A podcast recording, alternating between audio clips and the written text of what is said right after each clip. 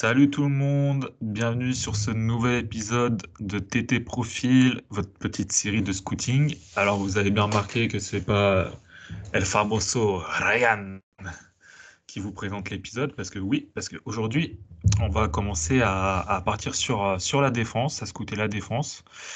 Et c'est plutôt mon ami Ryan qui s'y est collé. Donc on va commencer aujourd'hui cette petite série sur la défense par les defensive tackles. Et on va commencer, donc on a un tiers 1 bien sûr, parce qu'il y a quand même de, bons joueurs sur cette, euh, sur cette classe de draft. Et on va commencer, et je t'ai pas présenté. Salut Ariane. salut, salut Val, salut tout le monde, il n'y a, pas, a pas de problème. C'est le temps que, que, Val retrouve un peu ses marques, il n'y a aucun souci. Voilà. Alors bon, on va commencer par euh, peut-être et très sûrement, et à mon avis et sûrement le tien, le meilleur defensive tackle de cette classe. J'ai nommé D. Marvin Lille de Texas AM, 22 ans, 6, euh, enfin 6, 6 4, pardon, 290 livres par mois de D. Bah, déjà pour commencer, ouais, de, Marvin Lille, je ne sais pas si je, vraiment je pourrais le classer comme étant le, meilleur defensive tackle de, cette QV, mais en tout cas, euh, c'est à mon sens le plus complet et euh, il, fait, il fait vraiment partie de ceux qui sont déjà NFL ready euh, day one en fait. Donc euh, de Marvin Lille, on est sur quand même une saison vachement productive puisqu'il a 58, 58 plaquages au total. Il à 8,5 sacs, ce qui en fait un des, meilleurs sackers du pays sur sa position. À ça, il ajoute, il ajoute un petit forcé de fumble et une passe défendue. Euh, alors quand je dis que de Marvin Lille, c'est peut-être pas le meilleur, mais en tout cas c'est le plus près et le plus NFL ready à mon avis, c'est déjà parce que le mec, euh, il est hyper versatile. C'est-à-dire que sur ses tapes, rien que sur cette année, on a pu le voir jouer euh, notamment en D-end sur un front 30, on a pu le, voir jouer même parfois en edge sur, certains, sur certains packages. il a aussi été Tech 3, donc quand Texas AM présentait un front 4. Donc en fait, on tient là déjà un, mec que tu peux aligner, peu importe ton schéma défensif, et en fait qui va pouvoir produire sur absolument euh, tous les niveaux.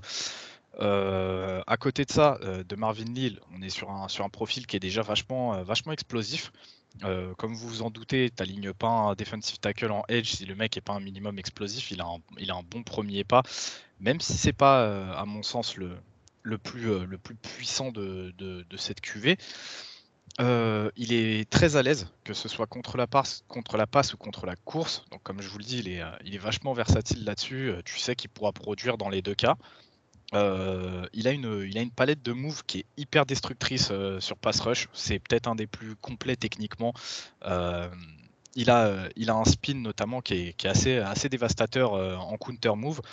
Alors, je m'explique pour ceux qui ne savent pas spécialement le counter move. C'est très souvent, vous voyez des joueurs sur la D-line commencer un move, donc un bull rush ou un truc, et euh, à mi-parcours, en fait, ils changent en, passant une technique ou en passant un spin pour justement réussir à passer leur bloqueur. C'est ce qu'on appelle le counter move. Euh, le spin de, Marvin Lille sur son counter move, c'est peut-être euh, son arme numéro 1.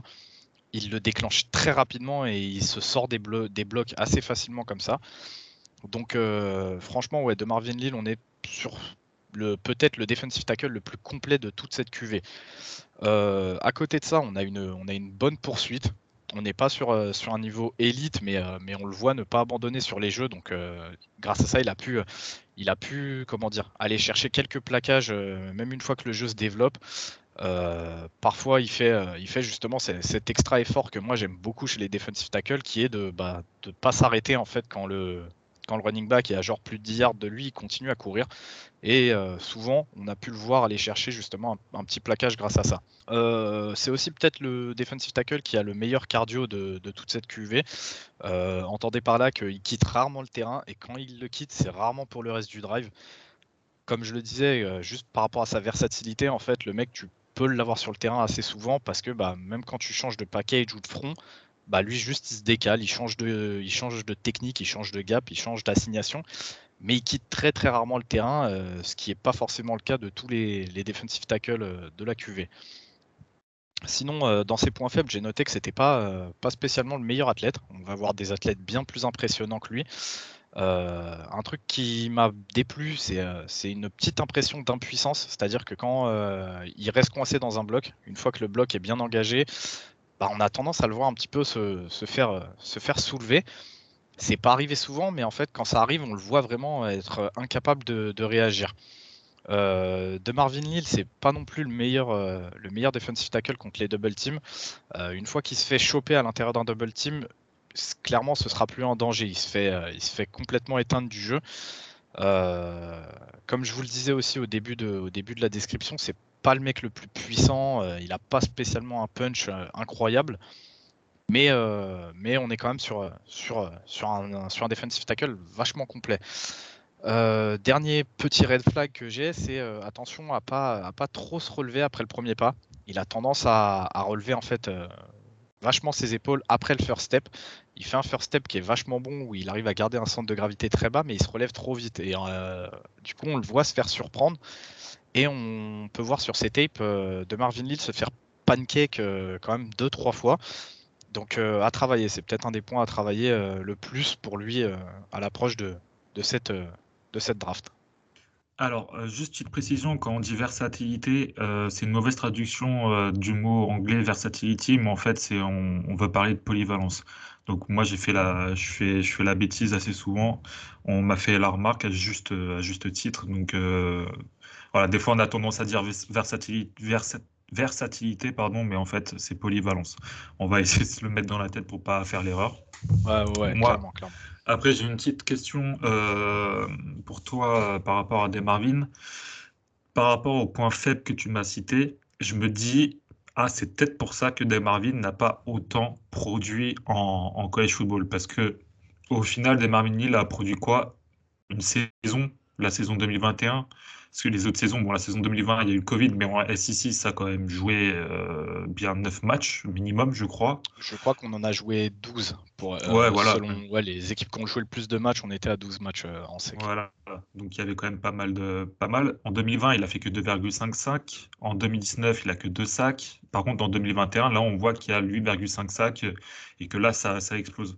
Est-ce que tu penses qu'il y a eu un gros axe de progression? Est-ce que tu penses que que son plafond est atteint ou pas Est-ce que ces, points faibles vont être vraiment euh, rédhibitoires ou, pas euh, en, NFL bah, le, problème, c'est que je trouve que justement sur les points faibles qu'il a, il n'y a pas justement énormément d'axes de progression, à part peut-être sur, euh, sur celui où il se relève trop. donc il va vraiment falloir travailler là-dessus. je pense effectivement que qu'il approche peut-être de son niveau final. Tu vois, je le vois pas progresser énormément. C'est pas un, late un late boom comme on peut en entendre parfois parler. Mais comme je te dis, en fait, tu es déjà sur un joueur NFL ready demain. Tu vois, donc pour le coup, ouais, je le vois pas se développer énormément. Je le vois peut-être pas atteindre d'ici 3-4 ans un niveau de pro bowler. Mais par contre, je le vois rester ouais, peut-être 8, 9, 10 ans en NFL euh, avec des, en, produisant, en faisant des stats, parce que comme je te dis, il est quand même hyper complet. Euh, et pour ce qui est de l'explosion de ses stats sur sa dernière année, je pense surtout que euh, au niveau de son utilisation en défense cette année, on, était pas loin de d'une masterpiece dans le sens où vraiment le corps dev de Texas AM s'est vraiment amusé à le faire changer de d'assignation et de place sur son, sur son front seven assez régulièrement. Je te dis, il a vraiment pu se faire plaisir et parfois même aligné en edge, comme je vous le dis, sur un, sur un système, sur un front 40. Bah, tu le vois produire en fait. Euh, on joue sur ce mismatch. C'est pour ça que je dis que c'est pas le meilleur athlète. C'est pas un athlète déconnant non plus. Hein. C'est, je vous dis pas qu'il est complètement éclaté athlétiquement. Non, au contraire, il est quand même vachement impressionnant, mais c'est pas le meilleur et on en reparlera justement dans, dans cet épisode. Il y a vraiment des monstres athlétiques euh, sur cette cuvée en fait. Ok, très bien. Bon, bah, on va passer au deuxième prospect, qui n'est d'autre que Devonte Wyatt de Georgia. Alors, lui, c'est un 6-3, 315 livres, 39 euh, euh, plaquages, 2,5 sacs, 2 fumbles forcés et une passe défendue pour Devonte cette saison, euh, avec l'énorme défense de Georgia que, vous devez connaître.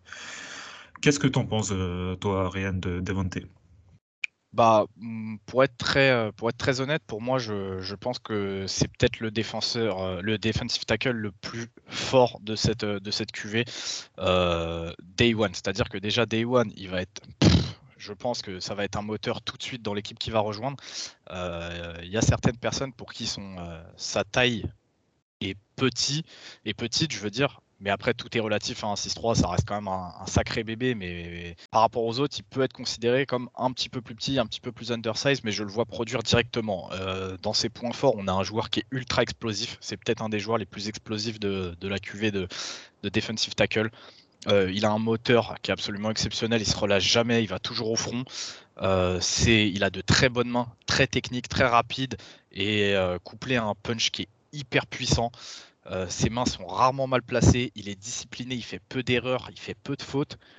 Euh, overall, comme je vous le disais, on est sur une très bonne technique, que ce soit ses mains, son angle de puissance. Alors l'angle de puissance, c'est comment vous dire C'est sur le premier pas au niveau de son, de son centre de gravité qui est très bas et qui permet en fait de, de garder un, effet de levier sur son all line C'est-à-dire qu'il prend les all-line vachement bas et ensuite il se relève très bien. Donc sur ça, il a un angle de puissance qui est très très bon. Son passage de technique est bon. Ses counter moves sont dévastateurs parce qu'il est ultra explosif. Euh, à côté de ça, c'est un playmaker. Il va, il va faire des jeux, que ce soit contre la passe ou contre la course, mais des jeux clutch, c'est-à-dire qu'on le ressent peut-être pas forcément dans sa production NCA. Après, faut pas oublier que le mec, il est dans une défense de Georgia qui est all-time, où c'est Nako Bidin qui ramassé absolument tout. Euh, c'est peut-être aussi un des meilleurs defensive tackles euh, sur situation de 1 contre 1, ce qui va l'amener à souvent être mis face à des double teams. Et là, on passe sur ce qui est peut-être son point faible, c'est qu'il a, il a vraiment beaucoup de mal une fois qu'il se fait attraper dans le double team. Par contre, euh, il, est, euh, il est très très très fort par contre pour s'en séparer s'il trouve la fenêtre directement. Euh, ce que j'entends par là, c'est vraiment au moment où les deux O-line viennent sur lui et vont venir coller leurs hanches pour ensuite contacter le D-line. Si lui, il a sa fenêtre et qu'il attaque avec le bon angle, il va s'en sortir, mais comme si le double team n'existait pas. Euh, il a aussi des progrès à faire en pass rush, parce que malgré le fait qu'il soit hyper explosif et qu'il ait une très bonne technique de main et qu'il ait de la rigueur, euh, bah en fait on le voit pas produire tant que ça. Il est à 2,5 sacs sur une D-line qui est quand même hyper impressionnante à Georgia, donc je pense que il va falloir peaufiner, il va falloir vraiment mettre, euh, trouver le moyen de, prendre tout, son panel en fait technique, tout, le package qu'il a et, et, et, le polir un petit peu pour vraiment faire un, un pass rusher euh, beaucoup plus dangereux parce que pour l'instant, malheureusement, il est, il est plus capable de mettre de la pression que de ramasser des sacs. Mais il a absolument toutes les armes pour être un pass rusher brillant dans la ligue. Euh, il suffit que vous le mettiez à côté d'un defensive tackle qui est déjà bien dominant et euh, ça risque d'être un, enfer à défendre pour les, pour les O-line. Ouais, je suis plutôt d'accord avec ce que tu dis. Moi, je vois pas Devontae Wyatt comme un, un, defensive tackle elite, tu vois, comme un top, top 5 sur, en NFL, mais je le vois bien, c'est comme un, un, un bon top 10, tu vois, un 9-10, un mec euh, qui est très solide, que tu as, bien payé, qui va faire toujours son taf, mais qui n'aura jamais ce petit truc en plus pour être élite.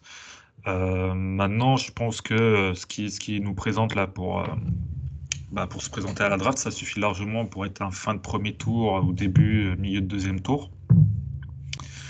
Donc, euh, moi, j'aime plutôt, j'aime plutôt bien. Je suis plutôt d'accord de ce que tu nous as dit sur Devonte Wyatt.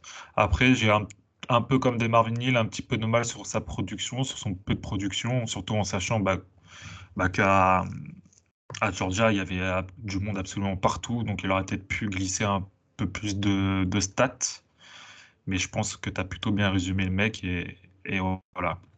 Bah pour le coup, pour le coup, moi comme je te dis, le truc c'est que j'ai vraiment l'impression qu'avec un petit peu de travail, euh, d'ici 2-3 ans, dans les bonnes conditions, dans la bonne équipe, euh, Wyatt, ça peut vraiment être un des, un defensive tackles les plus impactants qu'on ait, en NFL parce que vraiment il a, il a un package. En fait, il a tout. Son espèce d'ultra explosivité au poste fait que il a vraiment toutes les armes pour, euh, pour progresser, avoir une progression fulgurante, contrairement à, de Marvin Lille, tu vois, par exemple. Euh, après, j'en ai pas spécialement parlé ici, mais euh, c'est pareil, devant Wyatt à Georgia, il jouait D-end sur un front 30. Je trouve qu'il aura aucun souci à faire la transition et passer en Tech 3, donc defensive tackle, sur un front 40. Et sa production, pour revenir à ce que tu disais Val, elle est aussi à prendre avec des pincettes parce que justement, comme je te disais, il est sur une, sur une défense de Georgia qui est all-time. Donc tout le monde ramassait des stats euh, à droite, à gauche. Et surtout, un truc auquel on pense pas souvent, mais la défense de Georgia était tellement dominante que bah, finalement, elle n'a pas passé tant de temps que ça sur le terrain, et donc forcément, dans la production statistique, ça baisse un petit peu. On en reparlera par exemple euh, quand on fera les épisodes des linebackers, parce que sur ça, justement, j'ai poussé un coup de gueule en fin de saison au niveau des stats de. Mais en fait, les mecs passent tellement peu de temps sur le terrain, tellement ils sont dominants, que bah, forcément, tu moins de stats que d'autres. Mais, euh, sinon, je suis, d'accord avec toi sur le fait qu'on sera directement day one sur un, bon top 15, euh, top 10 euh, defensive tackle en, en NFL. Ok. On va passer au tiers 2 et bah, je vais te laisser présenter le, le joueur suivant, Fidarian Matisse. Ouais, ouais, ouais, aucun souci. Donc début du tiers 2, effectivement, il n'y a, pas, a pas beaucoup de joueurs en fait sur. Il n'y aura pas énormément de joueurs sur cet épisode parce que bah, c'est dur d'avoir beaucoup de, beaucoup de defensive tackle euh, capables directement de, de, rejoindre les, les, tours 1 à 3. Mais, euh, mais on a quand même des bons joueurs et Fidarian Matisse en fait partie, même si c'est un tiers 2. J'ai eu beaucoup de mal à estimer, euh, à estimer sa position entre le tiers 2 et le tiers 1. À la fin, j'en suis revenu à le mettre tiers 2. Je vais vous expliquer pourquoi au niveau des points faibles dans, dans quelques, dans quelques minutes. Donc Fidarian Matisse, on est sur un joueur déjà de 24 ans. C'est déjà un joueur assez vieux par rapport aux deux euh, auxquels on a parlé juste au-dessus. Il a 24 ans, donc au cours de sa première saison NFL, on sera sur du 24-25 ans. Il est, euh, il est margé à 6-4, 323 livres, donc c'est un bon bébé. Il a des bonnes, il a des bonnes mensurations pour, pour le poste. Et Fidarian Matisse, bah, on est quand même sur une, sur une production qui est, qui est quand même assez jolie, puisqu'il il fait quand même 53, 53 plaquages cette saison, 9 sacs. Il est à 1 fumble forcé et 2 passes défendues. Euh, au niveau de ses points forts, on a déjà une très belle palette de, de moves sur pass rush. Je pense, grâce à l'école d'Alabama, ça reste voilà, quelque chose d'assez solide. Les mecs sont bien formés. Il a un bon athlétisme pour son gabarit.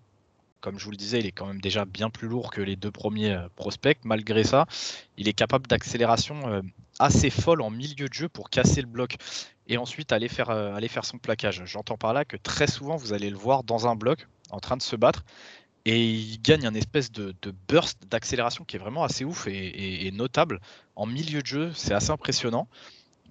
Fidarian Matisse, c'est un un très bon mix entre puissance technique et mobilité, ce qui lui permettra sur des stunts ou des fronts hybrides d'être un danger aussi bien à l'intérieur que sur l'extérieur. Souvent, on voit sur des stunts euh, des D-line, euh, des DT décrochés, aller prendre le, le taf du edge et le edge, on le voit entrer à l'intérieur. C'est quelque chose où Fidaran Matisse est quand même très bon. Euh, à côté de ça, on est sur un punch puissant, des mains rapides. C'est pas ce qu'il y a de mieux dans, dans la QV, mais voilà, le, c'est un bon package. Euh, son punch est puissant, ses mains sont rapides et on est, quand même sur le haut du panier. Euh, il a une bonne rapidité latérale sur son gamme, ce qui lui permet d'aller euh, niquer des, jeux de, course extérieure quand même assez souvent. Et enfin, il a des bras tentaculaires. J'ai trouvé que il avait des grands segments. Il a des très longs bras, ce qui lui permet d'être un danger constant sur les lignes de passe courtes.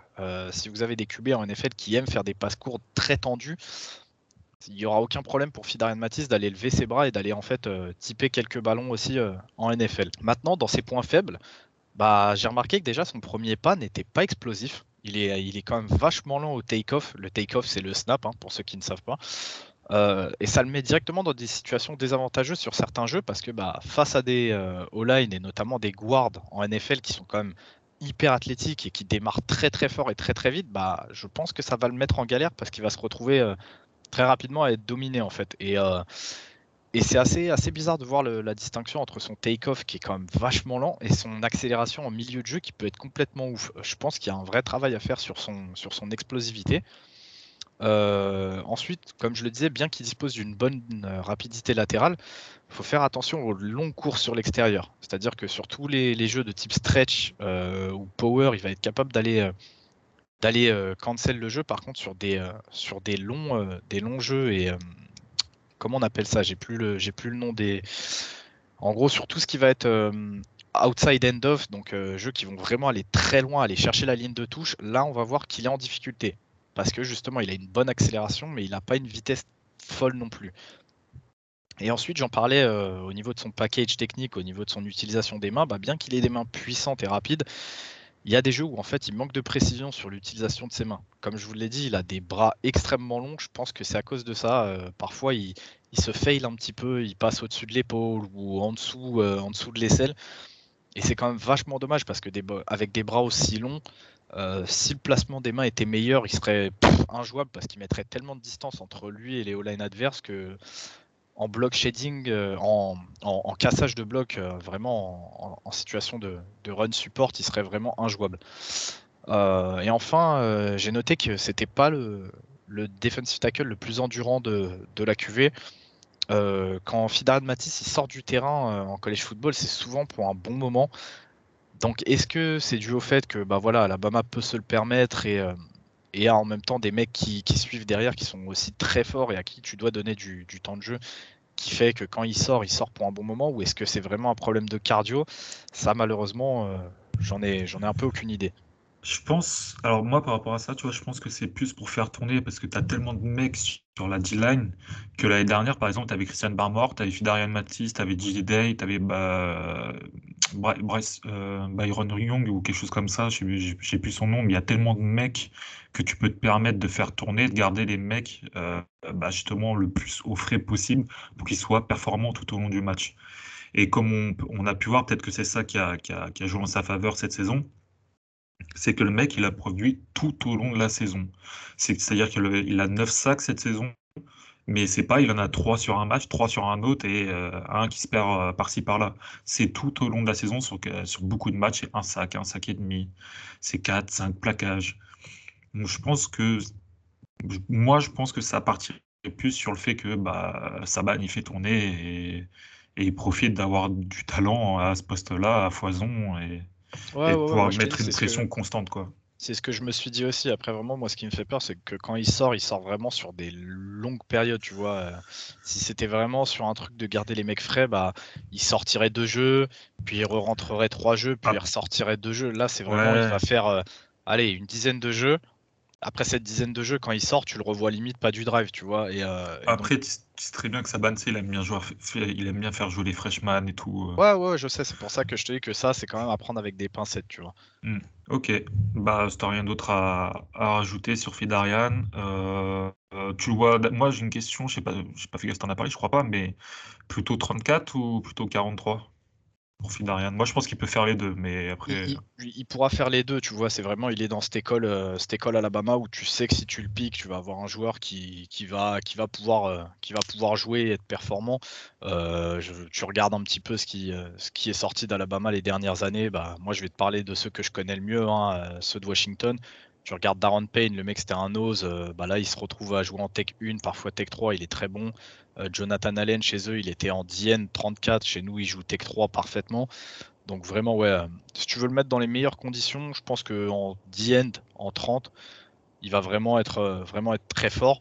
Maintenant, si demain il doit se retrouver à jouer, je pense, Tech 3, et je pense que ce sera son poste, je pense qu'il pourra aussi produire, voire peut-être même si, tu le mets Tech 1 avec le poids où il est, il est comme à 323 livres. Je pense je pense que même en Tech 1, euh, sur, euh, sur front 4, il sera aussi, euh, il sera aussi bon, tu vois. Ok. Bon, on va passer à ton gars sûr, quelqu'un qui a un peu ah, explosé. Ouais, un, gars qui a un peu explosé aux yeux du grand public sur, grâce au, au Senior Bowl. Là, je te donne les pleins pouvoirs. Vas-y, fais-toi plaisir. Ah, je vais me faire plaisir avec ma viande, mon Travis Jones de l'université du Connecticut, un joueur bien maffé, une belle base bien large. Alors pourquoi mon chouchou Travis Jones, il, est dans le tiers 2 et pas le tiers 1 euh, je pense qu'en termes de talent, on est sur un joueur qui pourrait tout à fait être pris au premier tour. Malheureusement, il y a la dévaluation du poste de Nostacle qui fait que euh, bah, il chute un peu il chute un petit peu, mais je pense qu'au deuxième tour, c'est un joueur qui sera pris. Alors Travis Jones, Université du Connecticut, il est à 22 ans et demi. Je pense que quand la saison commencera, il devrait être à 23 ans. On est pareil sur un joueur, ça va, il n'est pas trop, pas trop vieux, mais voilà, il n'est pas tout jeune non plus à 23 ans. Travis Jones, c'est un joueur à 6-4, 326 livres, mais quel joueur, c'est vraiment un comme je vous dis, c'est mon chouchou. En, termes de nostacle, pour moi, c'est le meilleur de la QV.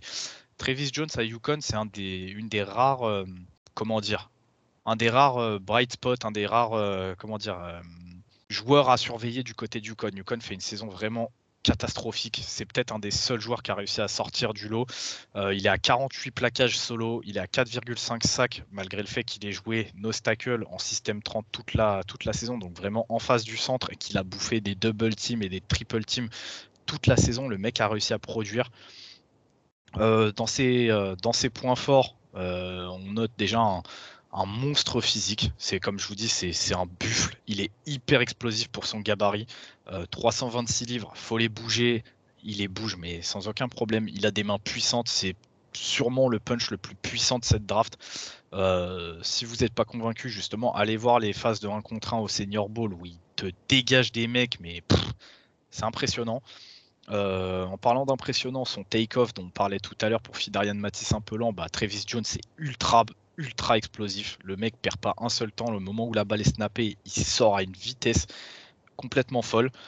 Euh, et j'ai noté aussi que quand il est frais, donc quand les drives commencent, quand il n'est pas fatigué, il a un centre de gravité qui est assez bas, ce qui couplé à sa force lui donne un effet de levier qui est juste monstrueux. Il, te bouge des mecs. Ce mec-là, c'est simple, que ce soit en NFL ou en college football, il fallait le mettre en, double team minimum, sinon tu sais qu'il va complètement détruire ton jeu. Dans ses points faibles, j'ai noté peut-être un football IQ euh, un petit peu bas. Après, c'est toujours compliqué de juger sur, euh, sur le poste de Nostacle parce que c'est des mecs qui, euh, qui, comme je vous l'ai dit, se bouffent des doubles et des triple teams tout le match. Donc c'est dur de, de, voir où est le ballon. je vous parle de, d'expérience pour le coup, je l'ai fait et c'est compliqué parfois de se repérer dans le jeu. donc j'ai noté le football IQ et la vision de jeu dans ses points faibles. Maintenant, à voir, à voir en NFL ce que ça donnera. Euh, ensuite, bah, comme je vous le disais là, quand il est frais, il a, un, centre de gravité qui est parfait, mais quand il fatigue, il a tendance à se relever un petit peu. C'est quelque chose qu'on voit aussi chez les, bons bébés. Mais du coup, ça lui joue parfois des tours sur certains double teams. Bah, il a du mal parce que justement, il est trop haut. Euh, a contrario, bien qu'il soit haut, euh, il a tendance à vouloir enfoncer son vis-à-vis sur ses jeux en bull rush, donc ses jeux en 1 contre 1. Et le problème, c'est que souvent, je l'ai vu baisser la tête. Ce qui forcément, bah, quand on baisse la tête, on n'a plus, le, plus jeu en face des yeux. Donc euh, il perd parfois l'équilibre ou alors il perd le ballon de vue. Et euh, bah, malheureusement, son jeu, est, son jeu est off à cause de ça. Donc ce sera quelque chose à travailler. Au niveau de sa rapidité latérale, pareil, il faudra voir. Euh, il, a tendance à être en galère face à des O-line un, petit peu rapides, des bons O-line quand il joue les jeux de zone. il a du mal à suivre le rythme, il a du mal à garder son gap. Mais pareil, c'est quelque chose encore une fois à prendre avec des pincettes, car très souvent il était en double team. C'est vraiment pas facile de se battre quand tu es en, double team sur des jeux de zone. Euh, sa palette de move en pass rush, je l'ai noté assez limitée. Euh, il a tendance à trop se reposer sur sa force et sur son bull rush. Encore une fois, quelque chose à prendre avec des pincettes. Quand tu es en double team, en triple team, c'est compliqué d'aller t'amuser à passer des swims et, euh, et, des rips parce que bah, tu vas t'en prendre plein la gueule. Donc bah, tu joues sur ta puissance en essayant de garder ton gap d'attirer un maximum de all sur toi pour justement libérer d'autres mecs un peu plus spécialistes.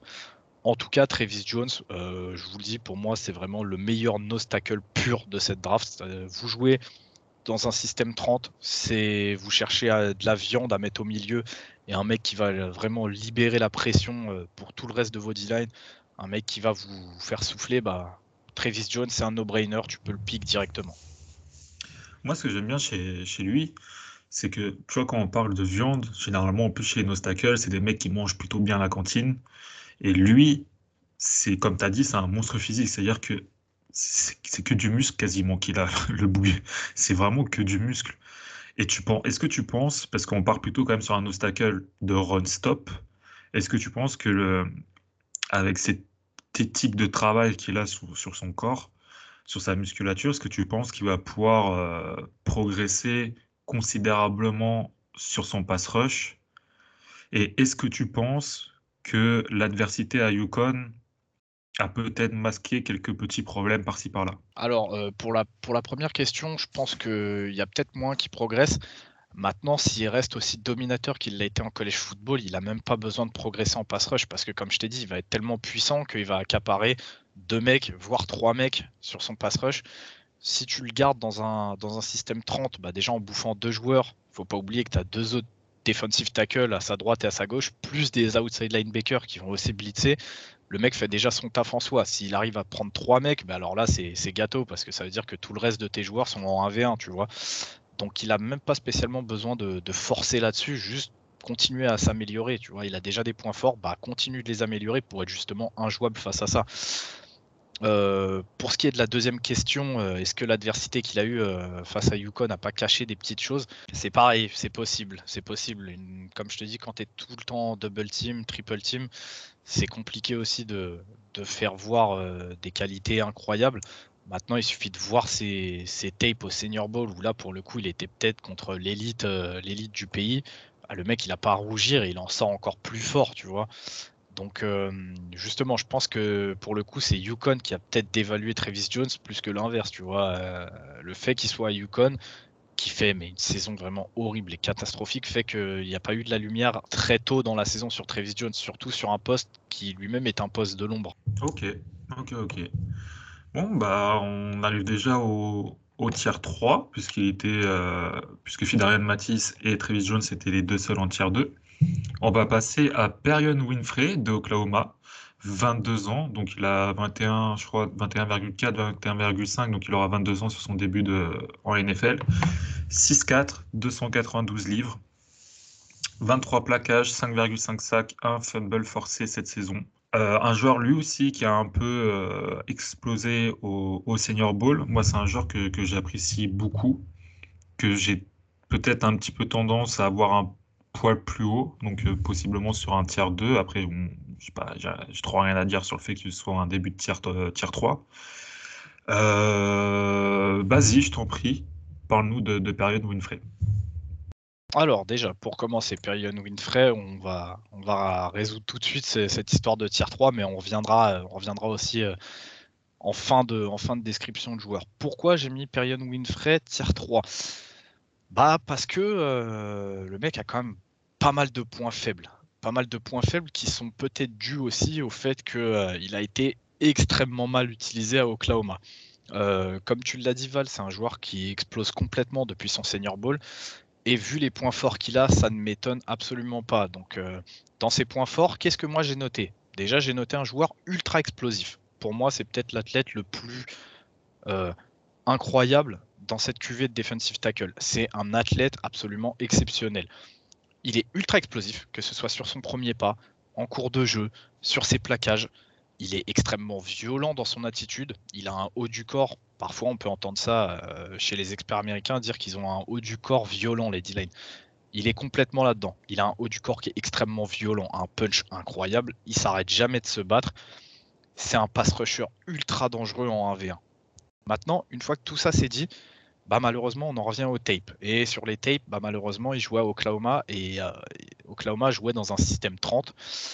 Et on est très très loin de voir ce qu'on a pu voir au, Senior Bowl. Je rentre un petit peu plus dans les détails. Alors, Perion Winfrey, pourquoi il a une production aussi basse à Oklahoma? Bah, C'est que déjà, Oklahoma, il jouait pas tant que ça. Il jouait vraiment pas tant que ça. Et les fois où il est sur le terrain, la magnifique idée d'Oklahoma, c'est de l'avoir pris et de l'avoir mis en obstacle dans un système 30. Donc euh, juste comme ça pour vous rappeler, tout à l'heure on parlait de Travis Jones qui bouffait des double teams et des triple teams à tous les jeux. Sur, Perion Winfrey, il est tellement euh, léger, il a tellement un gap de euh, defensive tackle que bah déjà le triple team tu l'enlèves. C'est du double team la plupart du temps et bah, du double team à l'intérieur, donc contre centre guard. Quand tu fais 292, 292 livres, je peux t'assurer que c'est pas drôle tous les jours. Donc déjà ça c'est un gros problème qu'il a juste par rapport à la fac où il jouait. Je pense que s'il avait joué haute part, il y a moyen qu'aujourd'hui on parle de période Winfrey en tiers 1. Maintenant, de ce que moi j'ai vu sur les, euh, sur les tapes, problème déjà plus gros red flag, il joue trop souvent la tête baissée. Il a tellement envie de faire mal à son vis-à-vis qu'il va, mais, euh, il va mettre des coups de plafond euh, absolument impressionnants au mec, donc ça sert à rien. Ça lui fait perdre le ballon des yeux, ça le met dans la merde. Sa vision de jeu, forcément, elle est de zéro. Quand je vous dis qu'il est trop souvent tête baissée, je vous parle peut-être de 90-95% euh, des jeux où je le vois jouer. C'est déjà pas énorme parce que, comme je vous dis, il n'est pas sur le terrain souvent. Il se met lui-même dans la merde en baissant la tête. Ensuite, il perd au moins un yard à chaque jeu dès sa mise en place. C'est-à-dire que je ne sais pas si c'est parce qu'il n'était pas à l'aise en obstacle. Il y a de fortes chances que ce soit ça. Mais juste quand il se met en place, déjà, il est un yard trop loin. Euh, il n'utilise pas assez ses mains. Il rentre très souvent dans le bloc avec les avant-bras, ce qui facilite la tâche du O-line parce que bah, forcément, tu crées pas de distance. Encore une fois, c'est un problème bah, parce qu'il est trop agressif. Il veut tellement faire mal qu'il rentre n'importe comment. Il est trop bagarreur. C'est un truc que moi je déteste. Pour ceux qui ne le savent pas, j'ai coaché des D-line en jeune. C'est un truc qui m'énerve énormément. Arrête de vouloir te battre. Va au ballon. Le O-line qui est en face de toi, on s'en bat les couilles. Va faire le jeu. Il est tout le temps en train de se battre, tout le temps en train de foncer tête baissée pour éclater la gueule de son vis-à-vis. Stop. Stop. Un moment, arrête tes bêtises. Va faire le jeu. Va faire le play. C'est quelque chose qui pourrait être réglé, je pense, en NFL s'il est avec un coach qui lui rentre euh, un peu dans l'art. Mais là, c'est de la bêtise en fait. C'est vraiment de la bêtise. Euh, sa palette de mouvement, elle est limitée. Euh, en saison, sur ce que moi j'ai pu voir de ses tapes, j'ai trouvé sa palette de mouvement vraiment limitée. Comme je vous dis, il essaye surtout de, de partir pleine balle et d'aller éclater le all line Ça semble avoir été un petit peu réglé au Senior Bowl. On a l'impression de l'avoir travaillé. Il avait déjà une palette un peu plus intéressante. Ensuite, à côté de ça, bah c'est malheureux, mais sur les tapes, j'ai noté qu'il était nul contre la course forcément, il est en double team, il n'a pas le gap pour ça, donc forcément qu'il va être nul contre la course. Donc euh, j'ai noté qu'il était incapable de sortir d'un bloc bien engagé, ce qui est vrai. Euh, il est inexistant euh, en termes de run stuff. Alors pour ceux qui ne savent pas, le run stuff, c'est la, capacité en fait à, garder son effet de levier, comme on en a parlé un petit peu plus tôt, tendre tes bras pour garder de comment dire pour garder en fait une fenêtre de tir, c'est-à-dire que si le running back passe à côté de toi, tu es capable de casser le bloc et d'aller plaquer. Ça, il est incapable de le faire. Euh, les seuls jeux où je l'ai vu impactant contre la course, bah, c'est un jeu où en fait le running back est déjà passé, il fait sa poursuite et forcément, comme je vous ai dit, vu que c'est un athlète absolument extraordinaire, bah, il arrive à aller chercher des running backs euh, bien loin et avec une vitesse assez folle. Enfin, dans, les dernières choses que j'ai notées dans ses points faibles, bah, comme j'en ai parlé déjà, le schéma dans lequel il joue, trop souvent alignant nos un, dans un alignement 30. Qu'est-ce que c'était que ça Oklahoma? J'en sais rien et on en reviendra sur un autre épisode un peu plus tard. Euh, en situation de passe, du coup, c'était quand même bien, mais trop compliqué parce qu'il se fait double ou triple team, ça n'a absolument aucun intérêt. Donc, une fois que tout ça, je l'ai donné, bah, après ces études de tape, je peux pas décemment se mettre, ce mec au-dessus du troisième tour pour autre chose que son athlétisme qui est absolument incroyable. Il y a un potentiel brut qui est extraordinaire, mais il y a trop de points faibles, trop de red flags qui sont criants. Donc, comme je vous ai dit, il a tout cassé euh, apparemment au Senior Bowl, où bizarrement, il était dans, des situations de 1v1 dans la plupart des drills. Et sur ce qu'on a vu sur le terrain, bah, au Senior Bowl, ça jouait en 40. Et il était aligné dans ce que moi, je pense qu'il devrait être son poste le plus euh, facile. Ça va être defensive tackle dans une 40. Voir si vraiment euh, il s'améliore sur, sur ce petit travail technique. On peut aussi le voir évoluer peut-être en DN dans un schéma, dans un schéma 30. C'est possible, je pense que l'athlète est tellement incroyable qu'il pourra faire cette transition. Mais c'est pour ça que moi, Perion Winfrey, je l'ai mis actuellement en tier 3. Je pense que son athlétisme est tellement exceptionnel qu'il va être pris plus haut. C'est le genre de joueur vraiment dont les, dont les, coachs NFL raffolent. Le mec, c'est vraiment un diamant brut. Juste pour ça, je pense qu'il pourrait être pris au deuxième tour, voire peut-être même s'il y a des gens qui craquent, ils vont peut-être le prendre en fin de premier. Mais euh, vraiment, là, c'est un diamant brut qui a tellement été mal utilisé par Oklahoma que je peux pas le mettre au-dessus du tier 3. Je suis désolé pour ceux qui, ont eu un coup de cœur sur Perion Winfrey. Ok. Moi, j'ai. eu, euh, quand je regardais euh, Oklahoma et quand j'ai regardé Perion Winfrey, j'avais un petit problème avec ses plaquages. Je trouve que c'est un mec qui manque quand même pas mal de plaquages.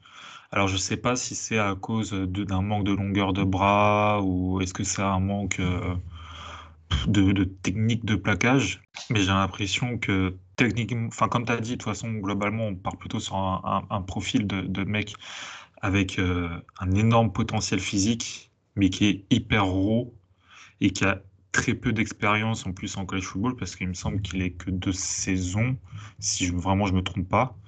Euh, donc moi, j'ai après voilà, je suis un peu, vous savez bien que j'aime bien les, profils euh, physiques, euh, les mecs très physiques pour la NFL. Ça, ça, enfin j'aime vraiment bien ça. C'est peut-être pour ça que je le vois. Enfin, je le verrai peut-être deuxième tour, mais en soi, je pense que troisième tour, c'est vraiment son range. On est quand même sur peut-être un profil aussi de boomer bust.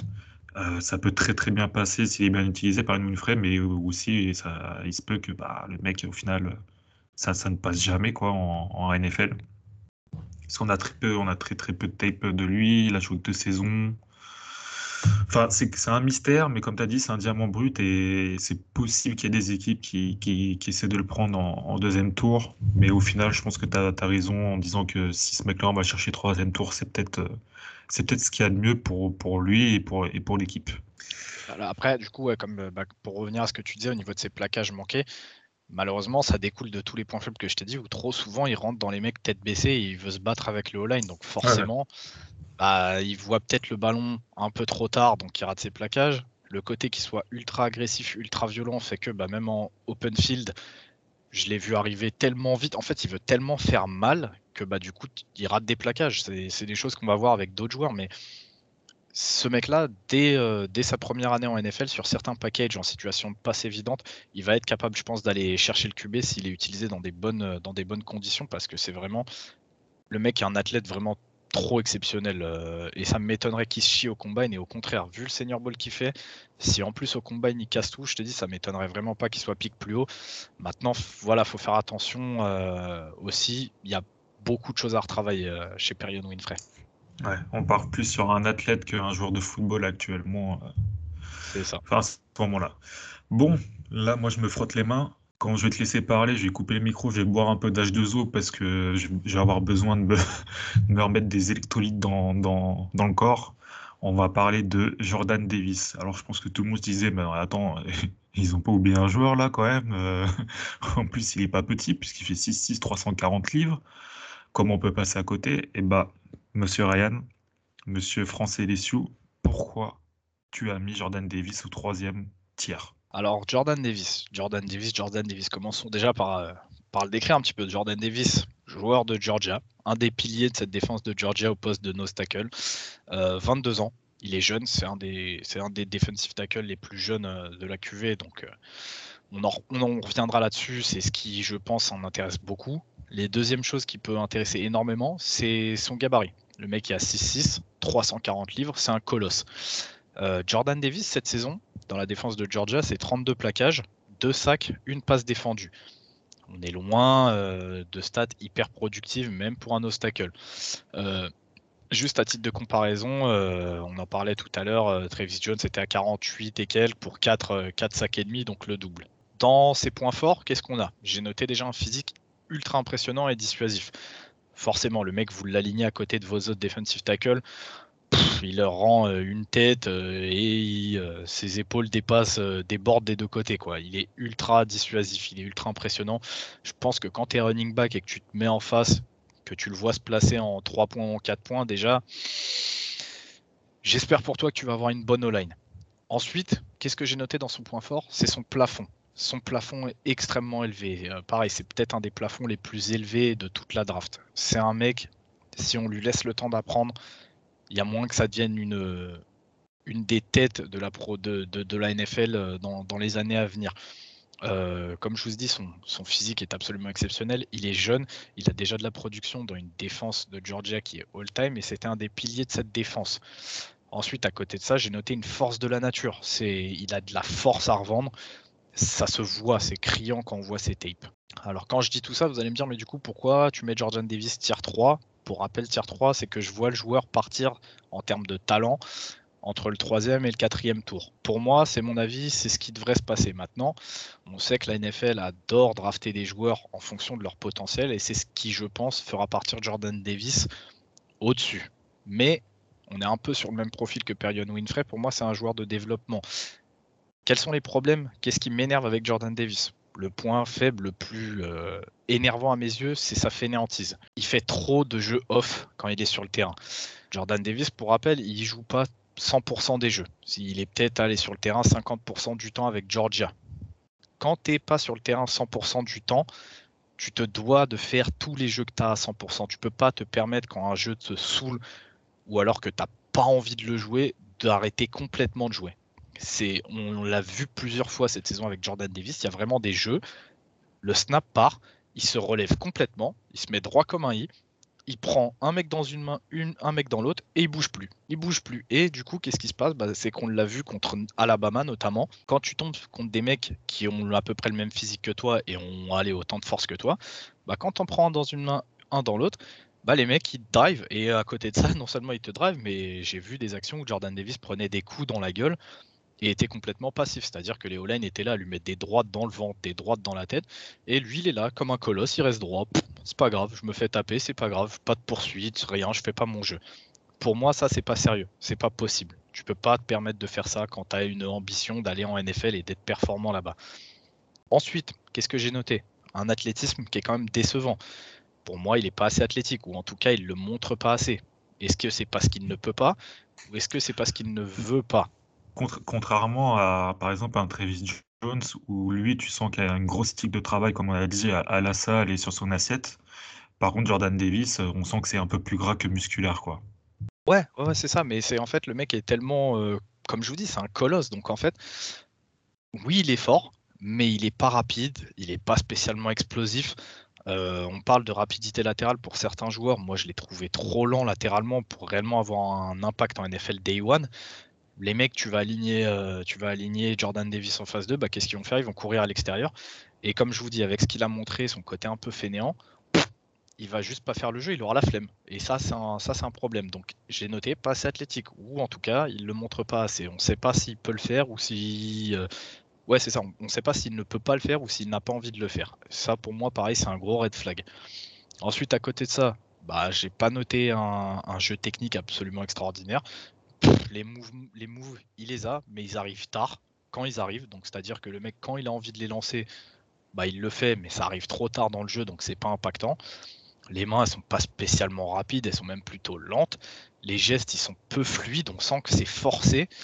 Euh, et ensuite, j'ai noté bah, peu ou pas de counter move. On en parlait tout à l'heure. Le counter move, c'est souvent ce qui te permet d'aller faire des jeux en NFL parce que les jeux prennent du temps à se développer en NFL. Les O-line sont bonnes, donc les cordes offensives se permettent de, faire des jeux qui mettent un petit peu de temps à se développer. Lui, il en a pas. Il va rester dans son bull rush. Il va être là, pato, euh, pom, pom, pom. C'est quelque chose qui m'énerve. Montre un peu que tu as envie. Ensuite, j'ai noté qu'il était absent lors des gros matchs. Il n'est pas assez impactant. Alors, absent, c'est peut-être un peu dur. On le voit par flash faire des belles actions. Mm, moi, je trouve qu'il est absent. Pas sur les deux derniers matchs les plus importants, Michigan et Alabama. Euh, pour, moi, il est, inexistant. C'est donc, je vous dis, il y a des flashs parmi ces matchs. Vous allez voir des jeux où il est capable d'aller faire un plaquage pour perte ou quoi. Mais pour moi, c'est pas assez. Le mec, on en parlait à la mi-saison. Les médias en parlaient comme un, un front runner au Iceman Trophy. Bah, je suis désolé. Quand, tu es, quand, frontrunner au Iceman Trophy, juste comme ça, à titre de comparaison, un mec, euh, voilà, un mec qui est dans les conversations du MVP en NFL à ce poste-là, euh, on va parler de Aaron Donald. Bah ouais, Aaron Donald sur les matchs importants, lors des gros matchs, il est ultra impactant et tu sais qu'à tout moment il est capable de faire un jeu. Jordan Davis, c'est pas le cas. Donc c'est quoi son niveau réel? Encore une fois, j'ai eu beau me taper des tapes et des tapes, j'en sais rien dernier point faible que j'ai noté, bah, c'est en rapport avec tout ce qu'on a dit avant, c'est que le mec est nonchalant sur un terrain. Il est, il est là, il... t'as l'impression qu'il est là, mais qu'il n'a pas envie d'être là. En fait, le mec, c'est, c'est ultra bizarre et ça m'énerve. Ça m'énerve énormément. Euh, un autre point faible que euh, j'ai pas spécialement noté dans mes fiches, mais qui me revient, c'est aussi le nombre de plaquages euh, ratés ou alors qu'il ne fait pas. Très souvent, on voit des running backs passer à côté de lui il tend un bras, mais comme je vous dis, vu que c'est mou, vu qu'on a l'impression qu'il n'a pas envie d'être là, bah, c'est trop tard et il rate le plaquage. Il a tendance après à s'écraser, euh, bah, un peu, désolé du terme, mais comme une merde, bah, parce qu'il balance son bras droit, le running back passe trop vite, du coup il balance son bras gauche, mais c'est trop tard, il se laisse tomber en espérant faire le plaquage avec son poids, mais c'est mort. Donc Jordan Davis, pareil que pour Perion Winfrey, je suis désolé si ça, si ça touche la sensibilité de certaines personnes, mais honnêtement, ça serait que moi sans prendre en compte le potentiel, parce que moi, c'est pas quelque chose qui me fait bander. Euh, tu vois, Val euh, en parlait tout à l'heure avec Perion Winfrey, il adore les athlètes et tout, il va aller chercher un joueur athlète pour le développer.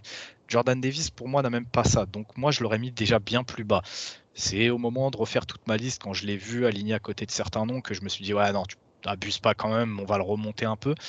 Mais honnêtement, pour moi, c'est un J'espère qu'il tombera au bon endroit parce qu'on en a parlé toute la saison. On n'espère pas, euh, voilà, on lui espère pas une sale carrière à Jordan Davis, mais le problème c'est que s'il tombe dans un environnement un peu laxiste, bah, j'ai bien peur que le mec, voilà, il fasse quelques saisons et au revoir. Euh, pour les anciens, ils connaissent un petit peu Albert Ainsworth, euh, pareil, qui était un colosse en defensive tackle. Bah, le mec, il a fait quelques années productives et quand il est tombé dans un environnement un peu laxiste, il s'est laissé il a explosé en termes de poids bah, parce qu'il faisait que de bouffer, il faisait plus les efforts, il avait son gros contrat et il a, complètement disparu des radars. J'ai bien peur qu'on soit sur ce profil-là avec Jordan Davis. Franchement, je vous dis, moi, c'est ce joueur me fait très très peur, vraiment. Et en plus de ça, je trouve que c'est un peu embêtant d'aller chercher un mec comme ça au premier tour, en sachant qu'il pourra pas te jouer 60-70% des snaps en, NFL. Pourra peut-être sûrement jamais tant qu'il n'aura pas une énorme prise de conscience sur, sa, sur son athlétisme, sa partie musculaire, assiette, etc. Donc lâcher un premier tour pour un mec qui présente beaucoup de points de possible bust et qui en plus de ça va peut-être te jouer 50% de tes plays, je trouve que ça fait cher payer. Ça fait très très cher payer. Maintenant, donc c'est pour ça que s'il est drafté sur un 2, 3 tour ou vraiment 3 tour comme tu le préconises, et qu'il tombe dans un bon environnement comme tu l'as expliqué, qu'il y a un bon travail de fond, d'ici quelques années, je pense que par contre, si tout est fait presque parfaitement, on peut avoir un des defensive tackles les plus euh, performants de tous les temps en, NFL. Ah mais, il y a quand même beaucoup, beaucoup de points qui font, qui font dire quand même que ouais, c'est peut-être plus un, on va peut-être euh, plus parler d'un buzz que d'un potentiel euh, pro bowler ou quoi avec, avec Jordan Davis. Maintenant, on espère se tromper pour lui, hein, bien sûr, mais on lui, on lui souhaite que le meilleur. Mais il y a quand même pas mal de points en questionnement avec lui, quoi. Ouais, ouais, et mais je vais comme après, comme je vous dis, vraiment, c'est comme Val vient de le dire, c'est qu'en fait, avec Jordan Davis, la fourchette, elle est tellement large, c'est-à-dire qu'au plus haut, c'est, on pourrait parler de limite d'un Hall of Famer, d'un talent générationnel, si, vraiment tout clique bien dans sa carrière. Maintenant, en point faible, c'est vraiment le mec, euh, dans trois ans, il peut avoir disparu et ça peut être une blague récurrente parce que le mec, bah, il aura ruiné sa carrière avec des de la fainéantise. En fait, c'est vraiment le, range est trop élevé. C'est vraiment l'extrême des deux côtés, genre euh, Jordan Davis.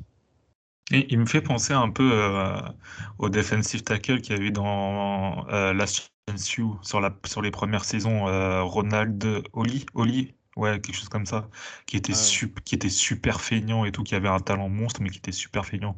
Bon, bien sûr, c'est pas le même niveau.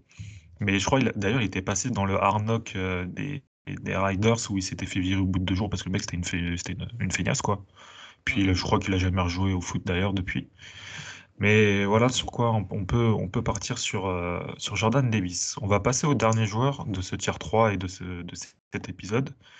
Et c'est un de tes poulains, puisqu'il nous vient de, de LSU, c'est Neil Farrell. Il a 23 ans et demi, donc il aura 24 ans sur sa première saison.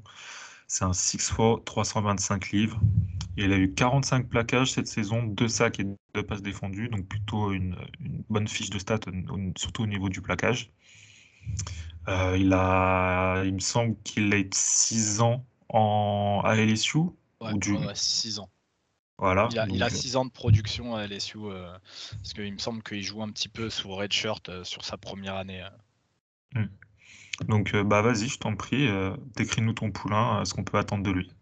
Alors, Neil Farrell. Neil Farrell, pareil, ceux qui, se, ceux qui se renseignent un petit peu, qui regardent, qui regardent un peu des avis d'experts américains, vont se dire que tier 3, c'est peut-être moi qui suis en pleine, en pleine folie de supporters de le mettre si haut. Moi, je pense pas. Encore une fois, comme vous avez dit avec Val, on est très transparent. Nous, on s'en bat un peu les coronets de, des avis d'experts et tout. On se fait nos avis sur, euh, sur les joueurs qu'on regarde. Et pour moi, en termes de talent, Neil Farrell a tout à fait sa place pour être pris au tour 3. Maintenant, comme je vous dis, on est sur un joueur qui est assez vieux. Il est à 23 ans et demi. Quand la saison commencera, il sera à 24 ans. Euh, il a beaucoup d'années de production. C'est pas un mec euh, qui fait rêver de prime abord. Les médias n'ont pas parlé et tout. Et pourtant, pour moi, c'est un joueur terriblement important et terriblement efficace. Donc, dans ses points forts, Neil Farrell, j'ai noté déjà un premier pas hyper explosif. C'est impressionnant quand on regarde parce que quand on le voit arriver avec son corps un peu rond, euh, pas spécialement des, des, gros bras ou quoi, bah, le voir partir aussi vite, aussi fort, c'est le premier truc qui marque en fait. Ensuite, pour son gabarit, qui est quand même pas mal puisqu'il est à 6'4, 325 livres, il est très agile. Il est très agile, il est capable d'avoir des changements de direction euh, assez, euh, assez bons et en fait, il joue pas comme un mec de ce gabarit-là. Euh, quand on le voit jouer, on se dirait que voilà, il lui manque peut-être 40 euh, livres ou quelque chose comme ça. Ensuite, il a un arsenal technique qui est pas euh, hyper développé. il maîtrise pas énormément de technique, mais par contre, ce qu'il maîtrise, il sait l'utiliser à son avantage. il fait pas mal de plays dans le backfield. Il est très fort là-dessus. Et malgré le fait qu'il ait des petits segments, il a des petits bras pour, pour son gabarit, ça reste un bon plaqueur. Je ne l'ai pas vu on le voit rater parfois euh, quelques plaquages quand il est encore empêtré dans, les blocs, mais euh, overall, ça reste un bon plaqueur et surtout en open field. C'est assez rare pour les defensive tackles de son gabarit d'être fort dans l'open field. Lui, c'est quelque chose qu'il sait bien faire. Ensuite, à côté de ça, il sait garder un centre de gravité assez bas, ce qui le rend euh, assez fort contre les double teams. On parlait plutôt dans la draft de mecs comme Devonte Wyatt ou quoi, qui, qui s'ils n'arrivent pas à trouver la fenêtre immédiatement sur double team, ils ont tendance à être pris. Neil Farrell, c'est un peu, l'inverse. Quand, quand on lui laisse en fait une fenêtre de tir ouvert sur les double teams, il n'a pas tendance à, à s'y glisser immédiatement. Par contre, une fois qu'il est dans le bloc, bah, il, réussit à garder en fait un centre de gravité vachement bas, à lutter contre les double teams et en fait à, cancel le jeu bah, parce qu'il reste dans son gap avec les deux joueurs. Du coup, les running backs qui sont derrière ont tendance à, rebondir un petit peu à droite à gauche et quand tu as un bon linebacker derrière, bah, derrière ça ramasse des plaquages. Dans les points faibles de Neil Farrell, j'ai noté que bien qu'il soit très explosif, il manque parfois de vitesse surtout sur le pass rush. Donc en fait, il réussit à mettre la pression sur les QB adverses parce que bah, les mecs le voient arriver euh, à fond, euh, mais il réussit rarement à aller chercher le sac. Donc on reste sur du QB hit, euh, des passes deflection bah, parce qu'il arrive sur les QB, mais en fait, il lui manque cette petite vitesse de pointe pour aller lui permettre d'aller chercher ses sacs ou peut-être, on en parlait de sa longueur de bras qui lui permet bah, justement de, de, compenser un peu ce manque de vitesse. Ensuite, j'ai noté que overall, donc en général, il manque de puissance. C'est-à-dire que pour un gabarit comme le sien, comme je vous ai dit, on est sur du 325 livres. On est habitué à voir des mecs de ce gabarit-là être assez puissants et pas forcément rapides. Lui, comme je vous ai dit, c'est l'inverse. Quand on le voit jouer, on a l'impression de voir un joueur vachement plus léger, mais par contre, il manque parfois de puissance. Euh, on l'a vu galérer parfois sur des, sur des 2v1 quand en face de lui, il a des, bons all-line bien secs, euh, bien Alabama, quoi. Euh, donc, quelque chose à travailler, je pense, ça devrait se régler assez rapidement à la salle. Tu vois, moi, contre, euh, contre cette saison, alors, il me semble que c'était après Tennessee, donc on avait perdu euh, Ben Brown, parce qu'il était blessé. Donc on avait un nouveau guard. Euh, notre centre n'est pas extraordinaire, mais ça fait le taf. Mais on va dire que c'était globalement, tu vois, une, une line moyenne, voire bonne. Et je l'avais trouvé vraiment, tu vois, très puissant, très fort et, et vraiment au-dessus de, de notre, de notre line. Alors, est-ce que vraiment c'est parce que notre O-line était un petit peu en dessous. Et effectivement, quand il se retrouve sur des O-line un peu plus NFL, donc euh, type Alabama, etc., est-ce que bah, sa puissance devient relative Ou est-ce que vraiment euh, il, est capable de le faire, mais ça manque un peu de travail et un peu de salle, comme tu viens de dire? Ah, moi, je pense, je pense que ça manque peut-être un petit peu de travail et de salle parce que euh, il a de la force, mais c'est vraiment, comme je t'ai dit, c'est sur le, le top des O-line euh, de, de SEC, donc de conférence euh, Southern, Eastern, je ne sais quoi. c'est sur ce genre de gabarit-là qu'il est vraiment en galère. Sinon, sur la grande globalité, non, justement, je dirais que son, son compromis hyper explosif, agile plus sa puissance, ça lui donne quand même des armes pour lutter très très bien. Maintenant, je pense qu'il y a un petit travail euh, qui peut encore s'effectuer, peut-être sur le haut du corps, plus que sur le bas. Sur le bas, comme je t'ai dit, il est hyper explosif, on le sent partir, donc je pense qu'il doit avoir énormément de force euh, au niveau des cuisses. Peut-être sur le haut du corps, comme je t'ai dit, il a des petits bras, donc il, est peut-être en galère pour puncher les mecs ou quoi. Je, je sais pas. En tout cas, sur les, sur vraiment euh, ce qui se fait de mieux en termes de force, sur la O-line, il, était vraiment en galère, donc j'ai peur qu'il soit aussi en galère un petit peu en NFL. Mm. Et ensuite, dans, dans, ses points faibles, j'ai noté bah, que voilà, Neil Farrell, en fait, il est, il est bon partout, mais il est excellent nulle part. Il est bon contre la course, il n'est pas excellent. Il est bon contre la passe, il n'est pas excellent. Il est bon pour prendre les blocs, il n'est pas excellent. Donc, euh, on en parle souvent de ces joueurs euh, à la limite de rotation. Je pense que Neil Farrell, ça peut être le cas. Dans le meilleur des mondes, Neil Farrell, je le vois comme un bon, euh, une bonne Tech 3, un solide titulaire sûrement pas une star. Vraiment, il, incarnera le, ce rôle de l'ombre. Euh, on le verra pas faire des, des jeux extraordinaires à tous les matchs, mais par contre, de temps à autre, vous allez le voir faire un flash ou un jeu clutch. C'est vraiment le cas de Neil Farrell. C'est pour ça que je vous dis qu'en termes de talent, pour moi, on est vraiment sur ce, sur ce range de, de, troisième tour. À, à, partir du troisième tour, je pense vraiment que Neil Farrell devient un pic qui peut être très intéressant. Maintenant, voilà, le fait qu'il y ait de la dévaluation sur les defensive tackles, le fait que les médias parlent pas trop de lui, je pense que ça peut le faire tomber ouais quatrième, tour. Ouais. je pense qu'au quatrième, c'est vraiment un moment où on va commencer à voir son nom apparaître dans les boards.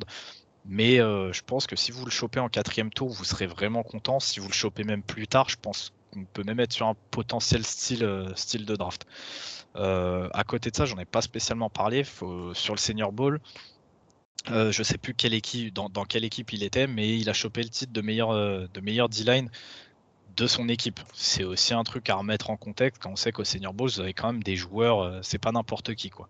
Moi, c'est le genre, de joueur qui m'intéresse pour Green Bay parce que, comme vous devez savoir, on a un peu une, une D-line euh, pas, pas ouf, mis à part Kenny Clark. Et c'est le genre de mec au quatrième tour tu vois, qui peut m'intéresser, qui peut rentrer sur le terrain directement, qui peut même avoir un rôle de potentiel tellement on est éclaté, euh, de titulaire, pardon, tellement on est éclaté. Donc je pense que, comme tu as dit, c'est quand même quelqu'un qui reste intéressant parce que tu auras au minimum un mec de rotation solide. Donc un mec que tu vas pas avoir envie de te débarrasser. Et au mieux, tu vas avoir un, titulaire bon. Ouais, moi franchement, je t'ai dit, c'est vraiment le range que j'ai, c'est un solide titulaire. Et comme tu l'as dit, dans le pire des cas, tu auras un joueur de rotation. On sait que sur les defensive tackles, il y a souvent des petites blessures. Voilà, ton, Tu vas avoir un DT, il va se blesser pour une ou deux semaines. Bah là, tu as Neil Farrell qui rentre et en fait, tu verras pas spécialement la div bah, parce que sur ces deux matchs, il va, il va faire un solide boulot. Euh, d'ailleurs, tu parles de Green Bay, ça m'intéresse parce que j'en ai pas parlé, mais en fait, le fait que ce soit un joueur vachement agile et qu'il ait un premier pas hyper explosif fait qu'il peut tout à fait passer d'end, euh, je pense, dans, une, dans un système 30.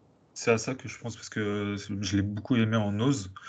Euh, mais franchement, je pense que defensive end, euh, ça serait vraiment ce qui lui correspondrait le mieux.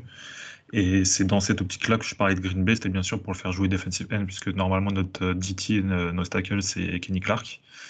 Mais moi, en tout cas, je pense que c'est un joueur qui pourra intéresser beaucoup de monde. Par contre, voilà, attention, comme on a dit, au range, les defensive tackles, on a vu, bah, par exemple, sur la draft dernière, euh, il y a des mecs qui sont descendus 2, 3, 4 tours des fois euh, en, dessous de leur range euh, normalement annoncé. Donc il se peut que ça descende un petit peu, mais dans tous les cas, s'il est pris au 4e, 5e tour, ce sera un, un très très bon pic pour l'équipe qui, qui l'aura. Ouais, je pense aussi, ouais. Bon, bah on a, on a fini pour euh, ce premier épisode de la défense, des defensive lines. Euh, la prochaine fois, tu seras avec euh, Monsieur Kevin du compte des Oregon Ducks France. Exactement. Pour parler des defensive end et edge. Et puis, bah, on espère comme d'hab hein, que vous avez kiffé, que vous n'êtes pas trop vénère qu'on ait mis Jordan Davis aussi bas. N'est pas nous frapper.